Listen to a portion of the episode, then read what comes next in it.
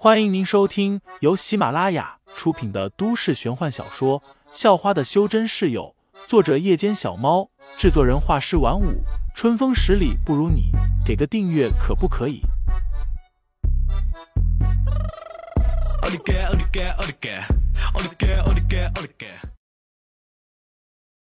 第八十章，童年好友下。这个星期六我会回一趟家哦，你想回去看看吗？庄云问道。废材毫不犹豫的点了点头。自从五年前他的外婆走了，他就再也没去过那了。他很想回去看看。而且庄云说自己的父亲病倒了，两三年都没什么好转，他更想去看看。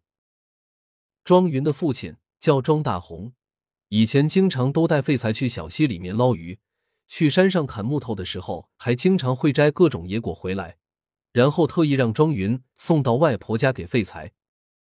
星期五的晚上，废材便带着庄云去逛街了。在回去之前，他想多买点东西带回去，好好看望一下庄云一家。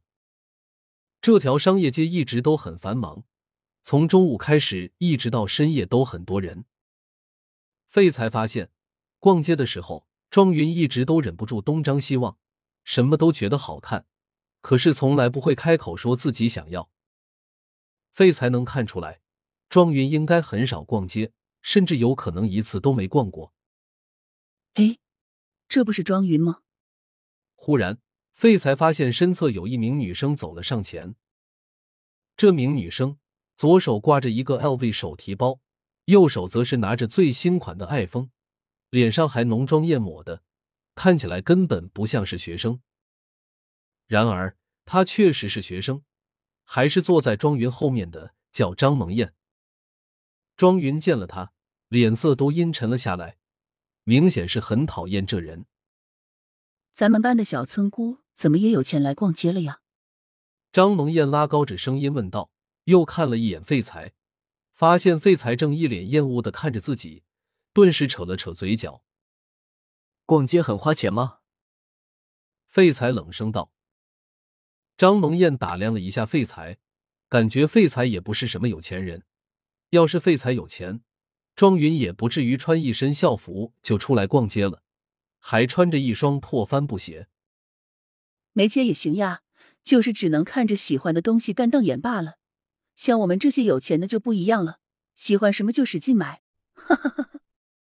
张龙燕扯着嗓子笑道：“对呀，有钱的感觉就是好。”废材笑道，随后又转过身对庄云说道：“我们也进去买买买吧，你看上什么尽管拿就行。”说完，他就先让庄云进了那家服装店，自己则是回过头瞥了一眼张萌燕，道：“你的男人赚钱也挺不容易的，还是省着点花钱吧。”刚才废材用灵石扫了一眼张萌燕的手机以及附近的人群。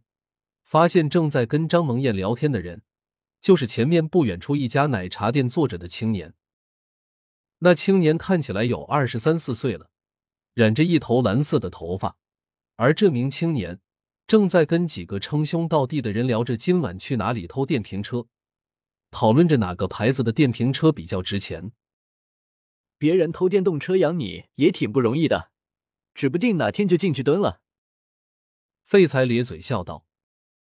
张萌燕已经瞪圆了眼睛，像是见了鬼一样看着废材。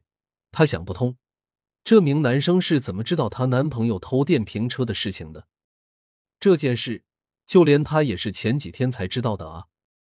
为了有钱花，张萌燕才假装不知道，没有跟那个青年分手而已。随后，废材便买了好几套衣服给庄云。路过那家奶茶店，看到张萌燕和那名青年还坐在那里的时候。废材又特意领着庄云进去，一人买了一杯奶茶。张萌艳看着这一幕，被气得立马就把正在喝的那杯奶茶扔到了青年身上，随后满脸通红的离开了。逛完街，废材便和庄云回了别墅。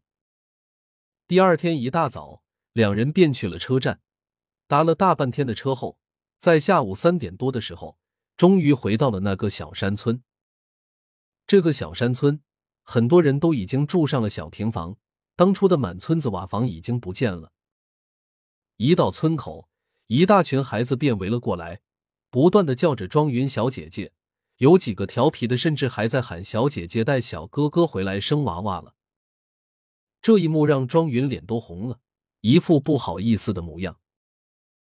再这么叫，以后我不带你们去山上摘果子了。